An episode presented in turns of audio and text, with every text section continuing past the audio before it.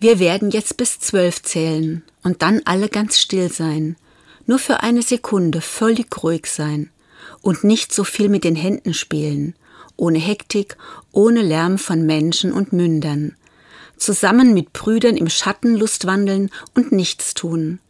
Was mir vorschwebt, möge niemand mit Passivität verwechseln. Die Rede ist vom Leben. Diese Verse aus dem Gedicht Stillsein stammen von Pablo Neruda, dem chilenischen Schriftsteller und Dichter. Mich animieren diese Zeilen dazu, die Kostbarkeit der Stille immer mal wieder zu entdecken.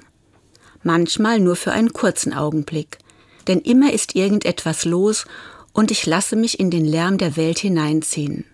Die Geräusche der Autos, Geschäfte, die scheinbar nie schließen, die ununterbrochen laufenden Maschinen in unseren Fabriken. Dennoch weiß ich, wie wertvoll und mächtig stille Momente sind. Die Stille ist viel mehr als die Abwesenheit von störenden Geräuschen. Und oft bin ich erstaunt, wie viele Geräusche in der Stille hörbar sind. Fast so, als wäre die Stille ein Geräusch. Die Musik kennt dieses Phänomen.